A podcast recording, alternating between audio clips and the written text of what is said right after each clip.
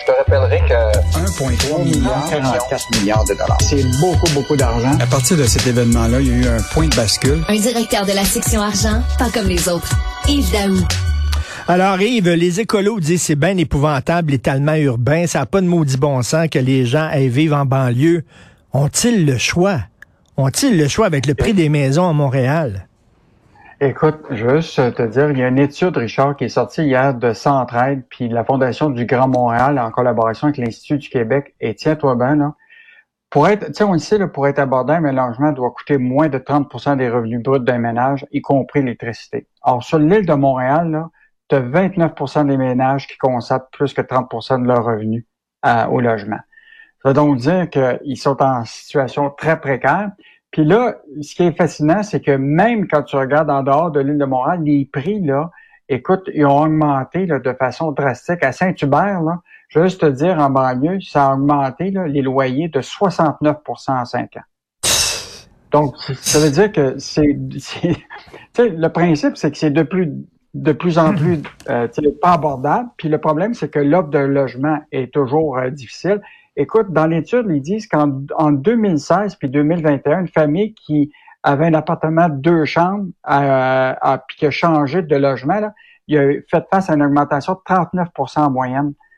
Donc, euh, c'est sûr là, que les couples qui vont être à loyer, et même probablement ceux qui sont propriétaires, on le dit souvent, tu sais, euh, quand tu rendu que tu as plus de 30% de ton, ton, ton, revenu va au logement, là, ça peut être aussi pour les propriétaires. Hein, quand ton, ton prêt hypothécaire, tes taxes municipales, l'entretien de la maison, là, ça veut dire que aujourd'hui, avec l'inflation, c'est sûr que les gens arriveront pas si euh, ils sont obligés de dépenser plus que 30% de leur revenu à, à, se loger. Là. Et hier, ma, euh, fille, ma fille de 23 ans est venue super à la maison hier, OK? Puis elle mm. vit chez sa mère, puis là, elle cherche un appartement, puis elle est allée, elle dit, papa, des trous.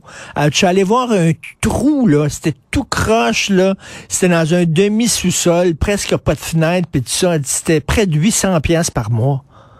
C'est quand même, là, pour, pour un demi-sous-sol, un trou, là, elle dit, c'est comme, il était mal entretenu, puis tout ça. Je dis, non, on va pas vivre là, là.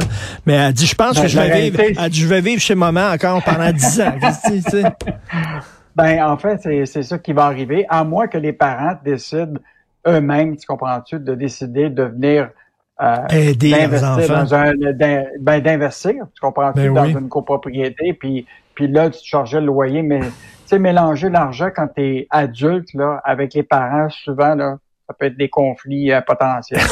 oui, mais en, mais en, c'est des situations euh, qui peuvent euh, effectivement dégénérer.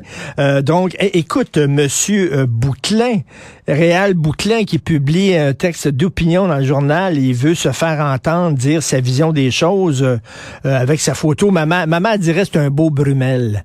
C'est ça qu'elle dirait. Alors, M. Réal Bouclin, président fondateur et chef de la direction du groupe Sélection, qui dit, euh, lui, c'est à cause de la pandémie, puis c'est à cause de l'économie. Bon, écoute, bon, là, évidemment, il y a deux versions différentes. D'abord, il y a une décision importante. Euh, Richard, hier, le juge Michel Pinsonneau là, a rejeté le plan de redressement qui était proposé justement par euh, euh, le, le fondateur, M. Bouclin. Là. Euh, lui, ce qu'il proposait, c'est que ça soit repris par une société qui s'appelait euh, FTE Consulting et avec un homme d'affaires, Herbert Black, là, à titre de financier intermédiaire pour pouvoir rétablir la situation. Mais finalement, le juge a décidé qu'il croyait pas à ça, puis il a donné ça à un syndic bancaire qui représente huit institutions financières qu'eux autres là euh, vont s'occuper du redressement de tout ça. Parce que rappelle-toi qu'il s'est mis sous la loi de la protection de la faillite le 14 novembre dernier. Écoute, présentement, là, il y a une dette bancaire de 272 millions. Euh, il y a des dettes au-delà de 995 millions envers ses employés, fournisseurs et d'autres prêteurs hypothécaires. On a appris aussi sous la plume de Martin Jolicoeur qu'il y presque une trentaine d'hypothèques légales mises sur cinq projets de construction. Euh, donc, on s'entend pour dire qu'il n'est pas sorti du bois. Et là, la question, c'est que la lettre qui est publiée euh, ce matin dans le journal, ce qu'il dit, c'est que c'est la pandémie. Euh, puis que si les banques actuellement, ce qu'ils disent, c'est qu'il manque de transparence financière, c'est compliqué leur. écoute, dans le groupe lui-même, il y a 137 sociétés apparentées. Écoute, les, les banques ne comprennent pas ça. Mais oui. donc, euh, donc c'est une bataille qui, qui se mène parce que là, euh, le, ce grand groupe, il faut rappeler hein, que c'est quand même le plus gros groupe de, de, de résidences pour personnes âgées au Québec. Euh, il envisage actuellement de faire appel euh, de cette décision-là. Donc, euh, Dire, dire que c'est la pandémie, là, mettons, là, c'est un peu le dos large, la pandémie, parce que, le, comme tu dis, euh, Yves, c'est la façon, c'est la structure même de l'entreprise. Même les experts, même les experts, ils comprennent strictement rien. Et euh, on a lu aussi, il y a des gens qui disent, le bonhomme se promène en jet privé et donne 1,5 million de dollars à sa famille par mois. Euh, bref, il y a plein de problèmes là, dans le groupe sélection. C'est pas seulement, c'est pas seulement la pandémie, Yves. Là. C'est pas seulement la pandémie, Yves. Petit problème euh, de s'accouper, petit problème de communication entre les deux. Alors, euh, merci Yves Daou. On se reparle demain.